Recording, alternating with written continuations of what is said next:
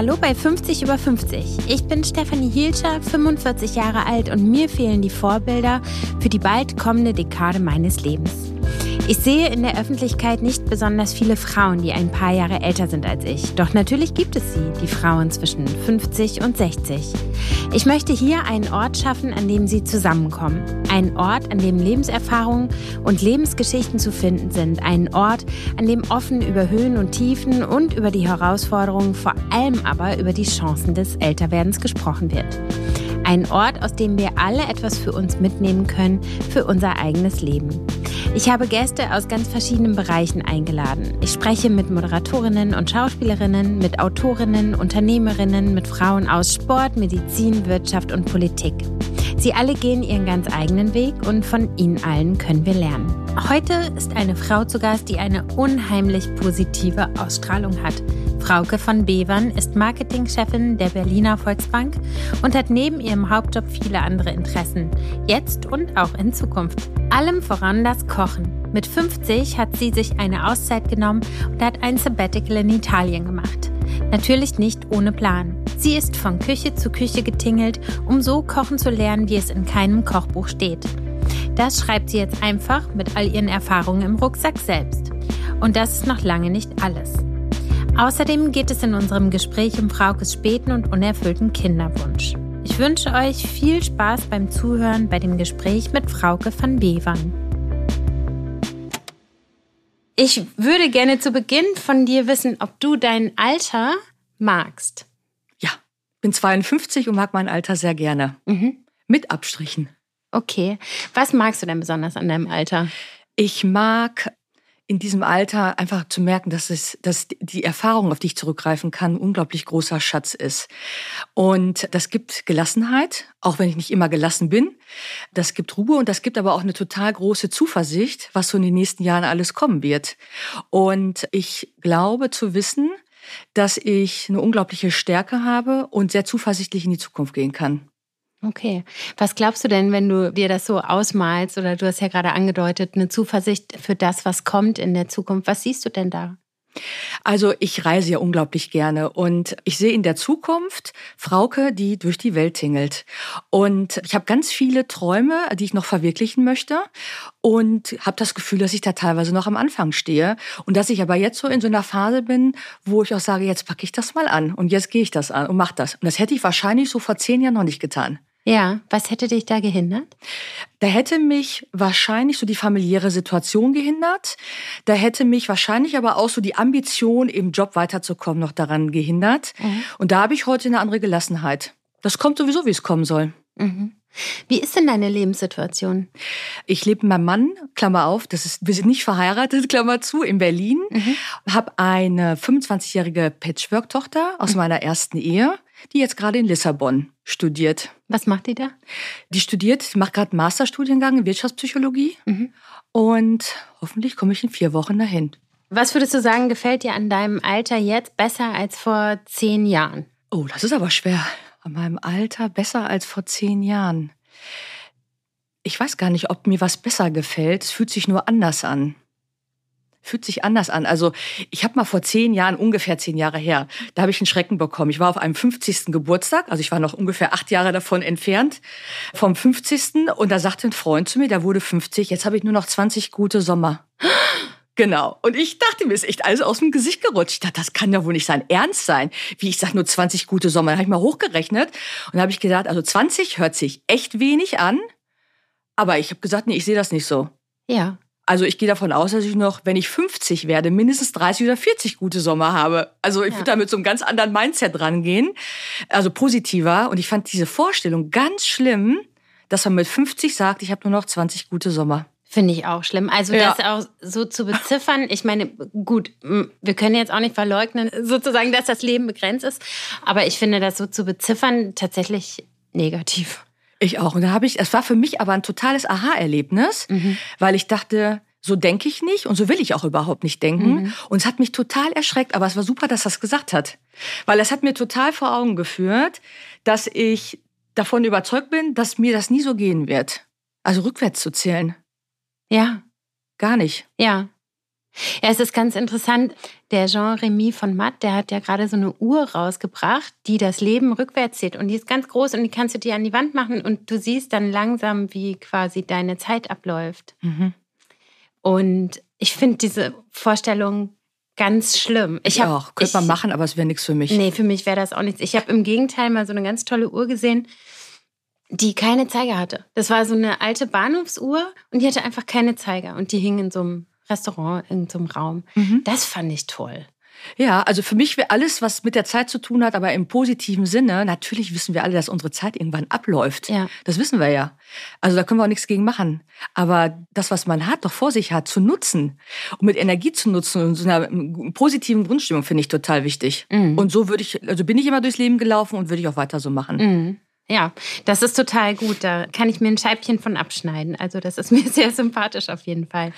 Gibt es denn Dinge, die du an deinem Alter nicht so gerne magst? Du meintest ja eben, es gibt ein paar Abstriche. Kannst du die benennen? Naja, also ich sag mal, das eine ist ja, dass um mich herum merkt man einfach, dass auch Freunde in meinem Alter kränker werden. Ich hatte die ersten zwei Freunde, die ich jetzt schon beerdigt habe, was natürlich überhaupt nicht schön ist. Das hat mit dem Alter zu tun. Und an meinem eigenen Körper merke ich, dass naja, also der hm, teilweise nicht mehr so will, wie ich will. Also ich mir tut einiges weh, ne? Immer mal wieder. Mhm. Dann ist das aber auch wieder vorbei. Und was ich so merke, also natürlich gucke ich morgens in den Spiegel und denke, na ja, also wie sieht, wie verändert sich dein Gesicht, wie verändert sich dein Körper? Und das ist manchmal gut und manchmal ist es aber auch nicht gut. Also ich würde lügen, wenn ich sagen würde, ich gucke jeden Morgen in den Spiegel und sage, hey, du siehst heute wieder super aus. Ne? Ich merke dann auch, dass ich ein bisschen abgespannter bin, auch mal müde bin. Vielleicht ist das aber auch durch die Menopause so äh, bedingt. Mhm. Aber das merke ich natürlich schon. Beobachte meinen Körper, wie der sich anfühlt, wo tut was weh. Ne? Also merke ich eine Veränderung. Da höre ich schon sehr genau drauf und achte auch darauf, dass ich immer Vorsorge mache, also wirklich regelmäßig alle zwei Jahre einen kompletten Check-up habe, einfach um sicher zu sein, dass ich gesund bleibe, weil das ja total wichtig ist. Mhm. Weil das, was ich alles noch vorhabe, Voraussetzung ist, dass ich fit bin und gesund bin. Genau, das ist ja unser aller Ziel, dass wir gesund alt werden. Ne? Genau. Nicht einfach nur alt werden, ja. sondern gesund. gesund, damit man die Zeit nutzen kann. Erinner dich doch mal an deinen 50. Geburtstag, mhm. an den Tag selbst. Mhm.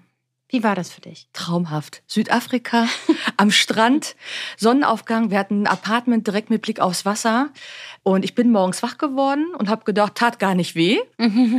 Fühlt sich gut an und es war ein wunderschöner Tag. Was habt ihr noch gemacht? Erstmal langer Strandspaziergang mhm.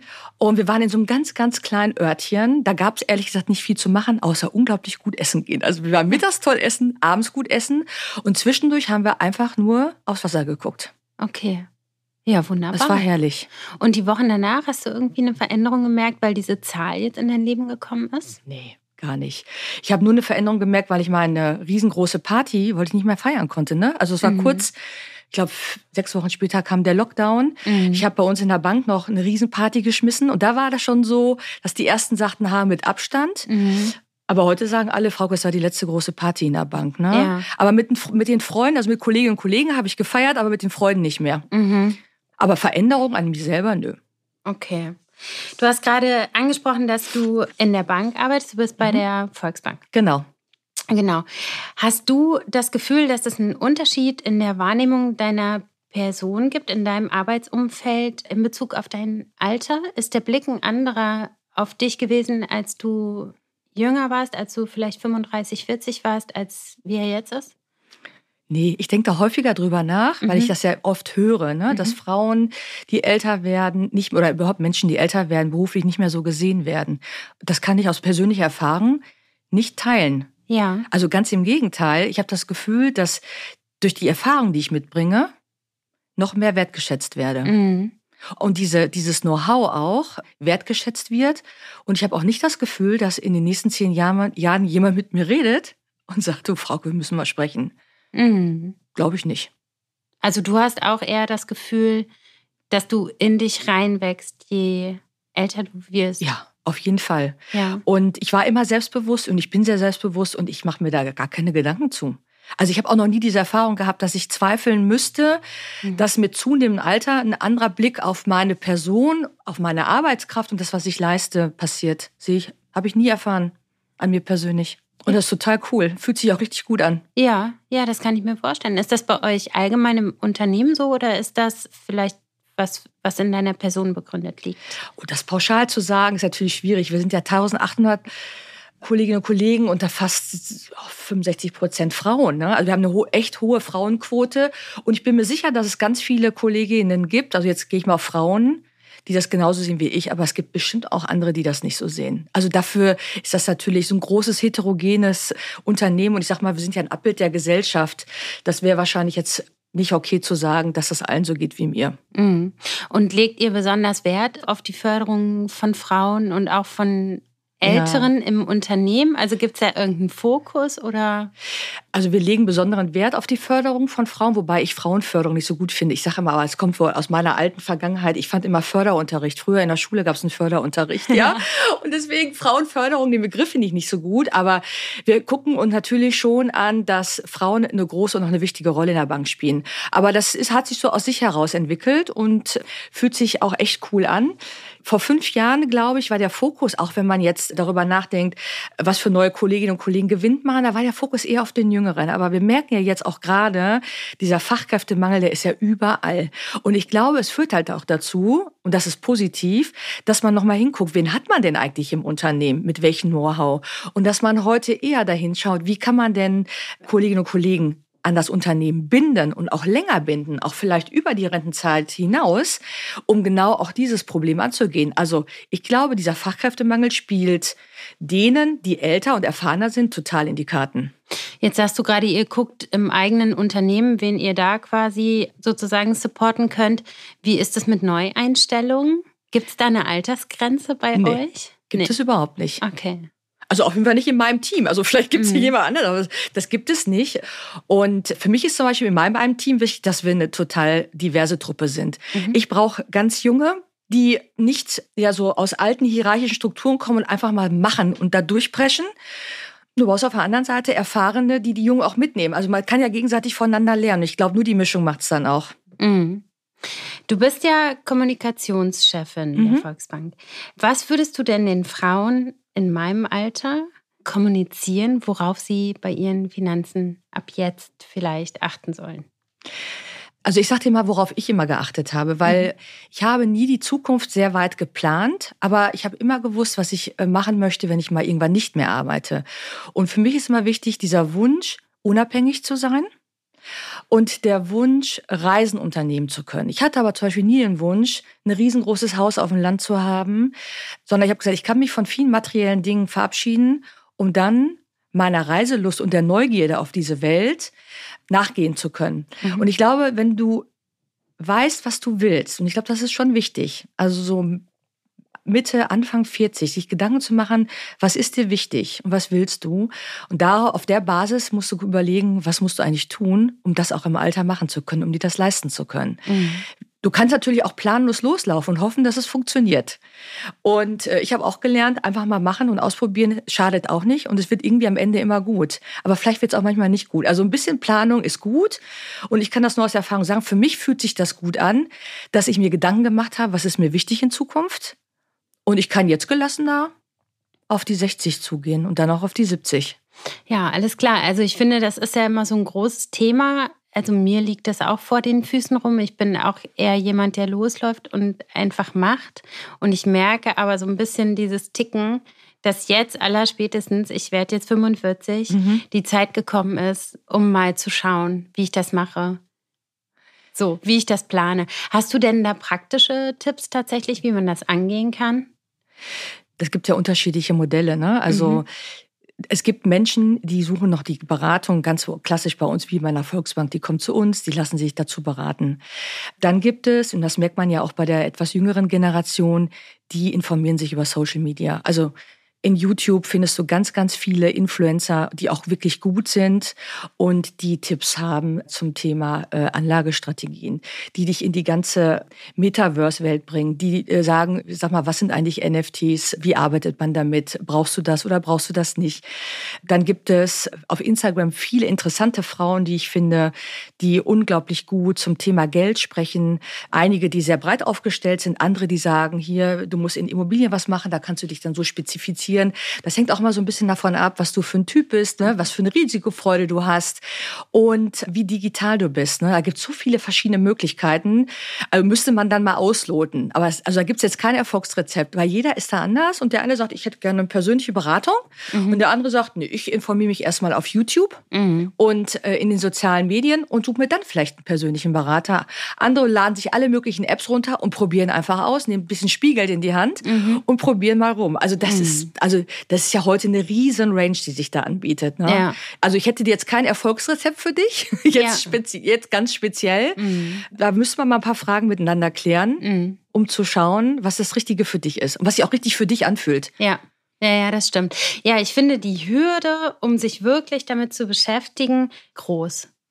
Ja, das ist so. Und die meisten bewegen sich ja auf einem Terrain, auf dem sie sich nicht so gut auskennen. Mhm. Und das mhm. ist ja menschlich. Also mhm. da, wo du dich unglaublich gut auskennst, da geht, packt man sofort an. Und das ist so ein Thema, wo du sagst, also da ist ja auch viel Vertrauen dabei. Also einmal, was will ich genau? So, um wem vertraue ich jetzt auch mein Geld an? Das ist immer noch eine Sache, über die nicht so viele Leute sprechen. Und dann, also kann ich immer nur empfehlen, hör dich im Freundeskreis um, hat jemand gute oder schlechte Erfahrungen gemacht, mhm. weil es ist ein Vertrauensbusiness. Und wenn du kein Vertrauen hast, und unsicher bist, mach's einfach nicht. Also das kann ich dir auf jeden Fall sagen. Wenn du kein gutes Gefühl hast, tu's nicht. Mhm. Sondern guck, dass du eine Vertrauensbasis schaffst und fängst langsam an, dich an das Thema ranzuarbeiten. Dafür gibt's Spezialisten und du solltest das nicht werden. Du solltest nur ein gutes Gefühl haben, dass du gut aufgehoben bist. Okay. ja. Sehr gut, alles klar. Ja, ich würde sagen, in den Show Notes packen wir vielleicht mal ein paar Infos zusammen, wen du so gut findest. Ja, ähm, gerne. Genau, gerne. Mhm. damit man sich ein bisschen weiter informieren kann, weil ich finde, es ist äh, also es ist tatsächlich eine enorme Hürde und äh, fast auch ein Tabuthema, oder? Es ist nach wie vor ein Tabuthema. Ich beschäftige mich auch gerade sehr damit. Also wir haben, ähm, ich habe viele Kolleginnen, mit denen ich gerade darüber spreche, wie können wir auch als Frauen in der Bank andere Frauen fit machen für mhm. dieses Thema und mhm. mit auf die Reise nehmen. Da arbeiten wir gerade dran, weil das ist nach wie vor ein relativ unbearbeitetes Feld. Es gibt ein paar coole Frauen, die da schon reingegangen sind, aber die breite Masse ist damit noch nicht erwischt. Mhm. Okay. Ja. Es gibt Work to do. Ja, wird nicht langweilig. ja. Werbung. Ich bin ein offener Mensch, aber bei einigen Dingen bin ich ein ganz schöner Skeptiker. Zum Beispiel bei Nahrungsergänzungsmitteln. Aber ein Hersteller hat mich so dermaßen überzeugt, dass ich seit über einem Jahr nicht auf die tägliche Einnahme verzichte. InU. InU basiert auf natürlichen Inhaltsstoffen, die die Zellen dazu bringen, ihre Arbeit optimal zu erledigen.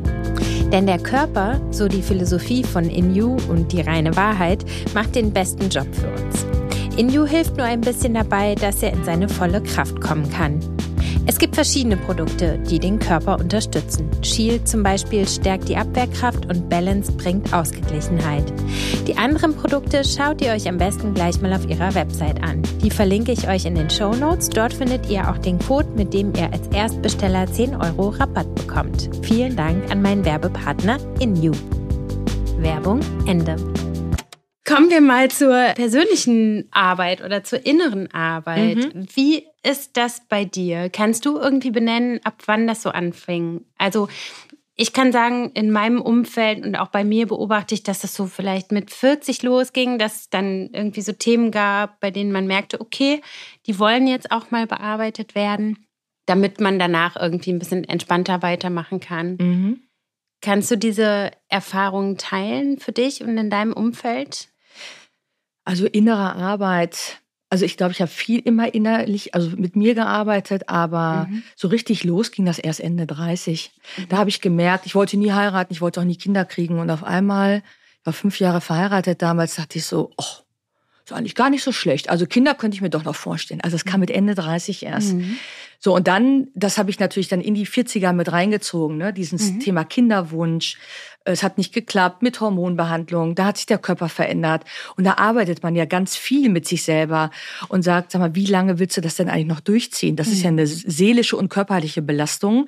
Wie lange willst du an diesem Wunsch, der auf einmal aufgekeimt ist, wo ich dachte, wo kommt der denn jetzt auf einmal her? Mhm. Wie lange willst du auch daran festhalten? Und dann auch wieder zu sagen, okay, das funktioniert nicht, wieder loszulassen, sich die Frage zu stellen, was macht das denn mit mir selber? Ne? Also jetzt hast du einen Wunsch, verfolgst über mehrere Jahre diesen Kinderwunsch, das funktioniert nicht. Meine Ehe hat total darunter gelitten.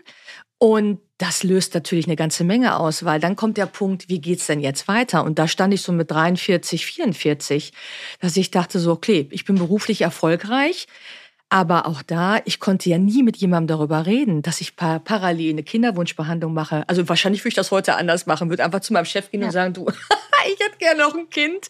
Lass uns mal eben reden, wir das miteinander zusammenbekommen. Das hätte ich vor zehn Jahren mich nicht getraut. Mhm. Also das blieb ja alles so im Verborgenen. Mhm. Und das hat natürlich ganz stark was in mir ausgelöst, weil ich immer dachte, was machst du denn jetzt beruflich? Also, weil du, wenn du am Kinderwunsch arbeitest, dann denkst du immer darüber nach, was passiert eigentlich, wenn das Kind da ist, was, wie geht's auch beruflich weiter. Und auf einmal sagst du, klappt nicht, wie geht's denn jetzt weiter? Was machst du denn jetzt mit dir? Also machst du jetzt einfach wie bisher? Und da habe ich gesagt, auf keinen Fall. Aber ich hatte halt doch keinen Plan, wie ich weitermachen soll. Und das hat natürlich in mir gearbeitet. Und ich, ich werde das nie vergessen. Ich bekam einen Anruf aus Berlin von meiner Vorgängerin und die sagte, wollen Sie meinen Job haben? Und habe ich gesagt, wie, was war das denn jetzt? Mhm. Also ich hatte kurz vorher ausgesprochen, dass ich was anders machen will. Und dann habe ich gesagt, so, ähm, Berlin finde ich super, Bank kann ich mir ehrlich gesagt nicht vorstellen. Und dann habe ich hier das Gespräch geführt, habe gemerkt, das ist ein ganz cooles Unternehmen und das ist anders, als ich mir so, als was ich für ein Bild im Kopf hatte. Und dann dachte ich, das ist dein Sprungbrett, jetzt ab nach Berlin. Wenn mhm. nicht jetzt, wann dann? Mhm. So, dann habe ich meine sieben Sachen gepackt mhm. und nach Berlin gegangen. Okay. Ja. Universe ja, hat zugehört, ne? In dem Fall würde ich sagen, ja. Also ich bin eigentlich gar nicht auf solche Sachen mit Universe. Aber in dem Fall würde ich sagen, es hat funktioniert, das einmal laut auszusprechen. Ja. Dass ich was verändern will. Ja. Mhm. Du hast aber ja trotzdem eine Tochter. ja, aber Patchwork. Ist. Patchwork aus meiner ersten Ehe. Ja. Die war fünf, als ich meinen ersten Mann kennengelernt habe. Ja. Okay. Alles Und die habe ich quasi mit großgezogen. Ja. Quasi, du hast ja trotzdem ein Kind, ne? Auch wenn es nicht es ist nicht das eigene. Es ist nicht das eigene. Ja. Mir okay. fällt das immer schwer zu sagen, ich habe hm. ein Kind, weil es ist ja nicht mein Kind. Und das hat ja auch noch eine Mutter. Ja. Und einen Vater. Also ich war immer da und beide Eltern haben immer gesagt, Frauke, du hast jetzt auch einen Erziehungsauftrag. Fand ich auch total super. Ja. Aber es ist aber nicht das eigene. Ja. Okay. Du bist mit dem Mann aber nicht mehr zusammen, sondern mhm. hast einen neuen Mann. Genau. Okay, und mit dem kam dann dieser Kinderwunsch auf. Nee, mit dem ehemaligen. Also mit dem Ach ersten. so, okay. Alles mit dem klar. ersten. Okay, ja. alles klar. Und der ist aber geblieben, als du nach Berlin gegangen bist? Oder nee, wie? der ist mitgekommen. Okay. Der ist mitgekommen. Und ihr seid jetzt noch zusammen? Nee. Kuddelmuddel bei dir. Nee, überhaupt nicht. Mit meinem ersten Mal bin ich noch nach Berlin gegangen. Wir haben auch versucht, gemeinsam noch ein Kind zu bekommen. Mhm. Und das hat aber nicht funktioniert. Haben mhm. uns dann hier in Berlin getrennt. Mhm. Okay, alles klar. So. Wie geht's dir mit dem Kinderwunsch jetzt? Zu 99 Prozent gut. Mhm. Also ich würde mal, zwischendurch denke ich immer so, jetzt hast du es abgehakt. Aber das ist, glaube ich, nie ganz abgehakt. Mhm. Das ist dann nicht abgehakt, wenn so, ah, es gibt so Tage wie Muttertag oder so. Mhm. Da kann ich zum Beispiel überhaupt nicht in die sozialen Netze reingehen. Ah, okay. Das macht mich fertig. Das mhm. macht mich fertig zu sehen dann, wer alles, wem beglückwünscht und Fotos. Und mhm. da denke ich immer so, da merke ich aber, das ist dieses eine Prozent im Jahr, wo ich damit nicht so gut klarkomme. Mhm. Ansonsten muss ich sagen, also es ist halt so gekommen, wie es kommen sollte. Mhm. Und ich genieße mein Leben heute in vollen Zügen. Mhm. Und ich könnte das heute nicht so genießen. Das klingt egoistisch, ist es wahrscheinlich auch, wenn ich heute noch ein Kind hätte. Ja, nein, ich meine, du musst ja auch gucken, wo die Vorteile sozusagen ja, ja. liegen. Das ist ja, also sonst, ja. sonst verzweifelst du, sonst ja. wären es ja wahrscheinlich 90 Prozent und nicht ein Prozent. Das ist ja. gut, dass du so denkst. Ja, genau. Und deswegen immer wieder, aber ich liebe es, Frauen, schwangere Frauen zu sehen, Babys auf dem Arm zu haben. Und das stört mich auch gar nicht, sondern ganz im Gegenteil, mhm. das freut mich total. Mhm. Also ich habe da ganz viel Freude. Mhm. Und wie gesagt, das eine Prozent macht mich manchmal traurig. Mhm. Aber das ist halt wirklich nur noch ein Prozent. Und ich glaube, das geht auch nicht weg. Mhm. Ja, wahrscheinlich schon. Mhm. Ja. Naja, aber das ist ja, ist ja super integriert. Von daher ist, merkt man halt, wie sehr eine positive, lebensbejahende Einstellung auch Lebensentscheidungen integrieren kann, die nicht nach seinen Wünschen gelaufen sind. Ja, ich glaube, man muss sich dann wirklich immer wieder am Schopfe packen und mir ging es ja damals nicht gut. Also ich hatte mhm. eine Fehlgeburt. Ich körperlich, würde ich sagen, von Hormonbehandlung, also total im Eimer. Es ging also, fühlte mich überhaupt nicht wohl. Und dann habe ich aber aus mir selber heraus gesagt, so, jetzt geht, jetzt wird die nächste Stufe gezündet. Mhm. Es gehört ja auch dazu. Im Leben ist ja nicht immer alles nur bergauf. Geht mhm. auch mal runter. Und dann mhm. musst du aber gucken, wie du wieder die Kurve nach oben bekommst. Ne? Ja. Und ich glaube, die habe ich gut hinbekommen, die Kurve. Mhm. Und hast du irgendwelche Tipps? Weil ich glaube, vielen Frauen geht es vielleicht nicht so wie dir oder mhm. sie haben, haben vielleicht nicht die Energie oder die Skills an der Hand, um sich selber so gut weiter zu transportieren. Hast du irgendwelche Tipps, die du weitergeben kannst? Es ist ganz schwer, weil ich, also ich habe, glaube ich, weiß nicht, ob ich einen richtigen Tipp habe, weil ich per se jemand bin, der sehr positiv, ich war immer schon sehr optimistischer Mensch. Ja. Und ich glaube, das hat mir dabei geholfen, dann auch aus so einem Tal wieder rauszukommen. Was ich aber spannend fand, ich habe vor ungefähr zwei Jahren über meinen unerfüllten Kinderwunsch und Fehlgeburt auf Instagram gesprochen. Ich habe so viel Zuschriften bekommen wie noch nie. Und damals habe ich mir vorgenommen, ich weiß auch gar nicht, warum ich es nicht weitergemacht habe, mehr über solche Themen zu reden, mhm. weil natürlich hatte ich Tipps. Und es gibt so viele Frauen, die diesen Wunsch haben mhm. und keine Kinder bekommen. Und ich habe Tipps gegeben, worauf man achten sollte und wie man sich darauf vorbereiten kann, wenn es eben nicht klappt. Und ich war damals null vorbereitet, mhm. was alles schiefgehen kann, weil die Ärzte, die sagen dir, na ja, die Wahrscheinlichkeit ist nicht besonders hoch, aber es ist eine Geldmaschine unerfüllter Kinderwunsch ist eine Geldmaschine. Ja. Und erstmal sind die daran interessiert, immer wieder dich zu befruchten, zu befruchten, Eier zu entnehmen und so weiter. Ach komm, wir versuchen es noch einmal. Mhm. Und ich glaube, man muss einfach wissen, für sich vorher festzulegen, wann steige ich aus. Mhm. Wann steige ich aus? Wie viel Geld bin ich auch bereit, für sowas in die Hand zu nehmen mhm. und vorbereitet zu sein, dass alles ganz schön gründlich schiefgehen kann. Bei mir ist alles gründlich schiefgegangen, was so sein kann und keiner hat mich darauf vorbereitet. Keiner hat mich darauf vorbereitet, wie man mit einer Fehlgeburt umgeht. Und ich habe Jahre später, als ich dann mit meinem ersten Mann in der Trennung war, hatten wir eine Therapie und die hatte uns einen Tipp gegeben, wie man eigentlich mit ungeborenen Kindern umgeht und wie man Abschied nimmt. Das hätte mir, also ich sag mal, das könnte einem ja mal einer sagen.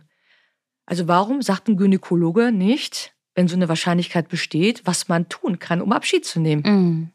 Und ich finde, das sind Tipps, die könnte ich schon mehr teilen. Und das haben auch die Frauen, die das von mir gehört haben, fanden das auch gut, dass ich darüber gesprochen habe, weil auch die haben gesagt, wir wussten nichts. Also wir wussten nicht, wie man damit umgeht. Dass eine Trauerphase da ist, ist klar. Aber wie nimmt man Abschied? Mhm. Und ehrlich gesagt, ich weiß gar nicht, warum ich aufgehört habe, darüber zu sprechen. Mhm. weil eigentlich hat das damals offene Türen eingerannt. Mhm. Ja, das glaube ich. Und ich meine, also bei einer Fehlgeburt ist ja ganz klar, dass dieses Ritual wahnsinnig wichtig ist. Ich finde aber sogar, dass es ein Ritual bräuchte, um von dem Wunsch Abschied zu nehmen, oder? Ja, da hast du recht. Deswegen, also der, mein einziger Tipp wäre heute, genau, also von dem Wunsch Abschied zu nehmen, das ist ein Ritual. Ich glaube, das ist nochmal ein guter Impuls. Aber sich trotzdem vorher zu überlegen, weil auch ich wusste ja von anderen Frauen, du kommst in diese Spirale, wo du irgendwie nicht mehr aufhören kannst. Mhm. Weil die Hoffnung, sagt man ja bekanntlich, stirbt zuletzt. Und die Hoffnung ist halt ein ganz fataler Antreiber. Da gibt es natürlich Geschichten von Frauen, die sagen, ach, aber nach dem zehnten Versuch hat es dann endlich geklappt. Ne? Deswegen zu sagen, hör auf, macht natürlich keinen Sinn, wenn da natürlich auch Erfolgsstories gibt. Ja. Ne? Aber auf der anderen Seite, ich glaube, und das habe ich gemacht, ich habe so tief in mich reingehört, dass ich gesagt habe, ich will nicht mehr und ich kann auch nicht mehr. Ich hatte noch eingefrorene Eier und ich habe gesagt, ich will die nicht mehr benutzen. Mhm. Und das war eine harte Entscheidung, weil damit wusste ich ja, jetzt ist auch eine Entscheidung getroffen. Und ich lasse sie nicht wieder einsetzen, um mich mit Hormonen vollpumpen, in der Hoffnung, dass es was wird. Weil ich habe auch nicht mehr selber daran geglaubt, dass es was wird. Und dann musste aufhören. Also ich glaube, wenn man den Glauben verliert, ist der gute Zeitpunkt auch auszusteigen. So weh wie es tut. Aber es, der Punkt kommt sowieso. Du verschiebst ja nur den Schmerz nach hinten, der sowieso vor dir liegt. Ne? Mm. Naja, wenn da die Hoffnung nicht wäre. Ne? Wenn da die Hoffnung nicht wäre. Die ist ja, ja. bekanntlich ein, äh, ein, großer Motor und auch Motivator. Mhm. Ne? Mhm. Aber der kostet am Ende, wenn es nicht klappt, total viel Kraft. Und wenn es gut ist, naja, dann war es gut. Also es war gut. Aber mhm. die Chancen sind halt noch nicht mal 50-50, glaube ich. Mhm.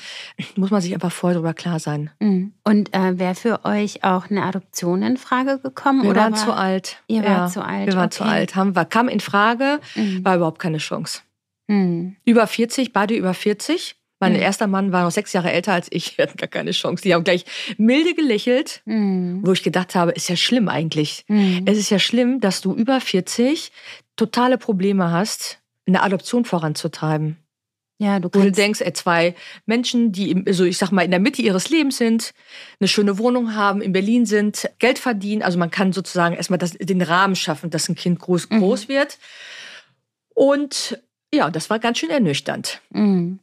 Und dann habe ich aber auch gemerkt, es gäbe also sicherlich Punkte, wo man nachher hätte weitermachen können mit einer Adoption. Aber dafür hatte ich dann in dem Moment auch keine Kraft. Weißt du, wenn du parallel einen Kinderwunsch hast und also ich war wirklich körperlich Ich glaube, ich habe 15 Kilo mehr gewogen. Ich sah immer schwanger aus, mhm. wusste nicht, wie ich das verstecken sollte. Wassereinlagerung, emotional angeschlagen. Und ich hatte nicht die Kraft, dann dieses Thema Adoption mit so einer Vollpower durchzuboxen. Ja. Ja. Würde ich heute anders sehen. Aber parallel keine Chance. Mhm. Ja, ja, natürlich. Mhm. Danke, dass du das alles so teilst. Finde ich total äh, gut. Gerne. Ähm, wir kommen mal auf dein Sabbatical zu sprechen. Weil ja. als, du, ähm, als du knapp über 50 warst, hast du die Entscheidung getroffen, mal was anderes zu machen. Ja. Magst du mir erzählen davon? Ja, also ich liebe Italien. Ich habe mhm. in Italien immer mal wieder gelebt, gearbeitet und studiert. Und habe dann so ein bisschen den Faden auch in das Land verloren. Ich sage immer, weil die Verlockungen der Welt einfach so groß sind. Also ich wollte einfach noch viel mehr von der Welt sehen, ja. habe ich auch gemacht. Und dann kam die Chance, ich habe das immer gesehen, Sabbatical, dass es andere Unternehmen anbieten. Und auf einmal hat die Bank ein Sabbatical-Programm angeboten. Und ich bin zu meinem Chef und sag so, Carsten, ich mache das auch. Und er sagt er, weißt du was, Frauke, finde ich super. Aber ein Jahr? Er fragte sofort, ob ich ein Jahr weg will. Ich sag, nee, drei Monate. Also Gott sei Dank. Also damit war auf jeden Fall schon mal äh, der Stein gelegt, dass er das gut findet. Mhm. So, und dann hat das natürlich so ein bisschen mehr gearbeitet, weil natürlich Covid die ganze Zeit da war. Und ich, die, ich war nicht so sicher, was kannst du machen? Wie entwickelt sich sozusagen die Pandemie weiter? Dann wuchs also auf jeden Fall der Traum, nach Italien zu fahren, mhm. alleine mhm. mit meinem Auto durch mhm. Italien zu fahren. Und es hat nicht so viel Vorbereitung gebraucht, außer natürlich in meinem Job, weil ich habe natürlich mit meinem Team gesprochen, weil ich gesagt, wenn ich drei Monate nicht da bin, dann müsst ihr hier die Stellung halten. Bedeutet auch, keine langen Urlaube in der Zeit, ja, mhm. das vorzubereiten. Und meine Führungsmannschaft sagte, Frauke, dafür halten wir dir auf jeden Fall den Rücken frei. Also sensationell. Mhm. So, mein Boss sagte super, mein Führungsteam sagte super, mein Team, glaube ich, fand es auch cool, dass ich das mache. Mhm. Ja, und dann habe ich überlegt, ich fahre von Sizilien, also ich fahre von Berlin mit dem Auto nach Sizilien und fahre von Sizilien dann wieder ganz nach oben. Habe drei Monate Zeit, ohne einen Plan zu haben. Also außer dem Plan, dass ich von unten nach oben fahre und unterwegs in privaten Küchen kochen möchte. Also ich koche total gerne. Ich glaube, ich koche auch ganz gut. Aber so diese richtige italienische Küche, so Casalinga mit den kleinen Geheimrezeptchen, die in keinem Kochbuch stehen. Mhm. Auch nicht bei Jamie Oliver, die auch durch Italien gereist ist und dann gekocht hat. Ich gesagt, ich würde gerne in privaten Familien mhm. kochen lernen. Mhm. Und das habe ich gemacht. Wie Im hast du das denn gemacht? Im April ging's los. Ja. Ich habe das einzige, was ich gemacht habe, ich war, ich habe eine, eine Fähre gebucht von Genua nach Palermo, weil ich wollte nicht hoch und runter fahren, sondern ich bin nach Genua gefahren, dort auf Schiff mhm. und dann 20 Stunden bis nach Sizilien. Mhm. bin dort von Bord gefahren und war da. Also es war ein absoluter Traum. Und dann bin ich losgefahren und habe mich so ja etappenweise vorgearbeitet und habe morgens wirklich überlegt, bleibe ich heute noch hier mhm. oder fahre ich weiter? Mhm. Herrlich. Ja, das Spannende war, dass mich einige gefragt haben, mit was für einer Reiseagentur hast du das denn gebucht? Ich sag so, gar keiner. Ja. Bin einfach losgefahren. Ja. Und ja, es waren drei Monate ein absoluter Traum. Mhm. Ich habe noch nie so viel geweint wie in der ersten Woche dieser Sabbaticals vor Freude allerdings, oh. weil ich immer dachte, ich musste mich selber kneifen, mhm. dass vor mir drei Monate liegen, wo ich nur mit mir selber mhm. entscheide, was ich mache, was ich tue. Ich musste muss auch gleich weinen. Das ist ja, ja total schön. Ich musste mein, also ja. in der Bank ist das so geregelt, Laptop abgeben, Handy abgeben. Also du bist auch draußen. Ja. Okay. Draußen heißt draußen Super. und ich war auch wirklich draußen. Mhm. Und ich bin natürlich dadurch, dass ich im Job sehr aktiv bin, ich bin ja schon sehr fremdbestimmt, ne? Mhm. mit Family, Freunden, das ist alles super. Aber mein Tag ist mördermäßig durchgetaktet. Mhm. Und jetzt auf einmal gucke ich, ich hab, bin am Koma See die erste Nacht gewesen. Da habe ich abends gesessen, habe geheult mit einem Glas Wein. Am nächsten Morgen bin ich aufgestanden, habe schon wieder angefangen zu weinen. jetzt geht's gleich los mit uns beiden. und habe mich wirklich kneifen müssen, weil ich so eine große Freude und Dankbarkeit auch dafür empfunden mhm. habe, dass ich diese Reise machen darf. Mhm. Also, ja, Jetzt habe ich auch schon wieder Wasser in den Augen. Das ist total schön. Mhm. Dann erzähl aber doch mal, wie bist du an diese privaten Familien gekommen? Du hast wahrscheinlich nicht einfach geklingelt, oder? Nee, also ich bin an ein paar private Familien gekommen, einfach vor Ort, weil ich da gefragt habe. Also mhm. es hat sich so ergeben, ich war in Sizilien, in Noto, bin da auf dem Land, auf so einem kleinen Landgut gewesen, nur einzeln, also für mich ganz alleine und fühlte mich da auch nicht so wohl, weil um mich herum war nichts. Mhm. Und die Familie, die vermietet haben, den habe ich meine Geschichte erzählt und dann sagte die Enza, die ähm, Vermieterin, dachte sie, ach, weißt du was, du bist alleine hier, es ist Ostern, du willst mhm. kochen lernen, ja, kochen wir zusammen. Mhm. Also es hat sich zum Teil so spontan entwickelt. Mhm. Ich habe natürlich in meinem Freunde- und Bekannteskreis alle angesprochen, die Italiener sind, eine italienische Mama zu Hause haben und habe mhm. gefragt, mal kann ich da hinfahren? Darüber hatte ich Kontakte. Mhm. Aber das Coolste war, und da sah ich echt nur absolute tolle Frauen kennengelernt. Ich bin in Facebook eigentlich nur noch aktiv, weil es da zwei Gruppen gibt, in denen ich drin bin.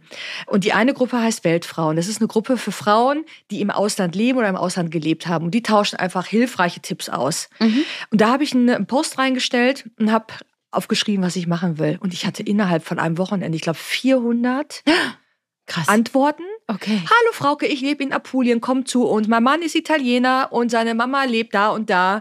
Wenn du willst, dann kannst du mit der kochen. Das heißt, Wahnsinn. die meisten Kontakte habe ich über diese Facebook-Gruppe gewonnen. Wahnsinn. Von Frauen, die ja. mich überhaupt nicht kennen, mhm. aber die sagten, das wollte ich immer auch schon mal machen. Und wie mutig, dass du alleine losfährst. Ja. Und diese Gruppe hat mich auch über die ganze Reise total getragen. Das ist ja mega. Toll. Mega. Ja. Also wenn einer sagt, Facebook ist tot, aber meine Facebook-Gruppe, die lebt. die lebt. Die ist so super. wenn ich auch sonst dann nichts mehr mache, es ist ein Traum. Ja. Also echt super. Ja. Ganz tollen Support habe ich da erfahren. Ja. Ach, wunderbar. Bist du da auch mit älteren Frauen in Berührung gekommen? Also hast du zum Beispiel gesellschaftliche Unterschiede gesehen, wie mit älteren Frauen in Italien umgegangen wird, im Gegensatz hier zu Deutschland? ja, es ist komplett andere Welt. Ja. Also erstmal gerade besonders im Süden Italiens habe ich festgestellt, dass der Familienverbund dort alles ist. Mhm. Also wir wissen ja um die politische Situation in Italien und ich habe da unten natürlich viel mitbekommen. Wir haben auch viel über Politik geredet. Da unten in Sizilien, also gerade Sizilien, Kalabrien, das sind natürlich auch arme, hohe, also wirklich arme Landstriche zum mhm. Teil, hohe Jugendarbeitslosigkeit. Und ich habe mal das Gefühl, die Familie hält das alles zusammen. Mhm. Und die Mama, und der, also die Mama, das ist das Symbol, ja. Und mit, ich habe mit so vielen älteren Mamas in der Küche gestanden. Erminia, Enza, Tiziana, also wie sie alle heißen. Ne? Mhm. Und ich habe heute noch Kontakt zu diesen Omas. Und die Frau hat eine, eine, wichtige Stellung in der Gesellschaft.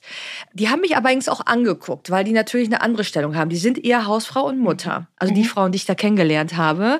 Und die haben mich mit großen Augen angeguckt, als ich mit meinem Auto ankam mhm. und sagte so, ich bin jetzt hier. Und ich ja. rase hier drei Monate alleine durchs Land. Ja. Familie ist da ganz wichtig. Ja. Die Rolle der Frau ist eine andere. Und ich habe auch das Gefühl, also gerade im Süden Italiens sind auch junge Frauen, haben also ein anderes Rollenbild. Ist anders als hier, weil auch die haben mich mit großen Augen angeguckt, die ich kennengelernt habe, was ich denn da jetzt mache. Mhm. Und ob ich keine Sorge habe und ob mein Mann sauer ist, dass ich jetzt alleine unterwegs mhm. bin. Die waren ganz irritiert. Mhm. Aber ganz ehrlich, das war hier in Deutschland auch. Mich haben so viele gefragt, wie kannst du das denn machen? Und, äh, seid ihr getrennt jetzt, weil du jetzt alleine fährst? Ich sage, nee, mhm. ganz im Gegenteil. Das war super für die Beziehung. Mhm. Also auch da hier in Deutschland ist mir das auch entgegengekommen. Ja. Wie, wie kannst du denn alleine fahren? Und kann, warum fährst du überhaupt alleine? Mhm. Und ich sage, das Beste, was ich jemals gemacht habe. Ich habe jetzt Blut geleckt. es geht weiter. Ja. Bestimmt. Das ist schön. Kannst du vielleicht am Ende noch teilen, was so deine persönlichen besten Tools sind, um positiv ins Alter zu gehen. Das hört sich jetzt so negativ an. Ich meine das gar nicht so, aber mhm. um positiv mhm. älter zu werden und eher die Chancen als die Herausforderungen zu sehen. Ja. Tools. Also ich jammer wenig bis mhm. gar nicht. Mhm. Und ich mag auch keine Menschen, die jammern, weil ich glaube, so, wenn du so jammerst und so in sich so, das ist so, so negativ. Also klar gibt es Grund zum Jammern, oft Grund zum Jammern. Trotzdem versuche ich immer das Positive daraus, aus, aus etwas herauszusehen mhm. und auch mit so einer Positivität auch immer in die Zukunft zu gehen. Weil man muss wissen, es kommt immer mal eine Delle und auch mal eine größere Delle. Aber danach geht's auch wieder nach oben. Und deswegen, ich habe nicht so Tools, weil ich habe einfach so eine Grundpositivität. Ja. Ich bin, glaube ich, schon so auf die Welt gekommen, habe ich das Gefühl. Mhm. Aber wenn jemand so in einem Loch sitzt, dann kann ich nur sagen, einfach versuchen, irgendwas zu finden, was einem Kraft gibt und sich aber auch von den Sachen zu trennen, die deine Energie rauben. Also diese Energy Vampires. Ich habe das konsequent gemacht. Ich habe auch Freunde jetzt auf dem Weg verloren, weil ich einfach gesagt habe, die rauben mir meine Kraft und Energie. Und ich möchte mich nur noch mit Menschen umgeben, die mir Kraft geben, die wertschätzend mit mir umgehen und die respektvoll mit mir umgehen. Und mhm. wer das nicht tut, ist nicht mehr Teil meines Lebens mhm. in Zukunft. Ich glaube, da muss man auch konsequent werden. Und das ist auch eine Frage des Alters. Das hätte ich nie gemacht, als ich 30 war. Da war ich froh, einen großen Freundeskreis zu haben. Mhm. Frauke, ich ja? danke dir recht herzlich. Das war ein wunderbares Gespräch und Ja, ich glaube, dass ganz viel von deiner Positivität auf alle abgestrahlt hat. Vielen Dank. Ich danke dir für die Einladung, Stefanie.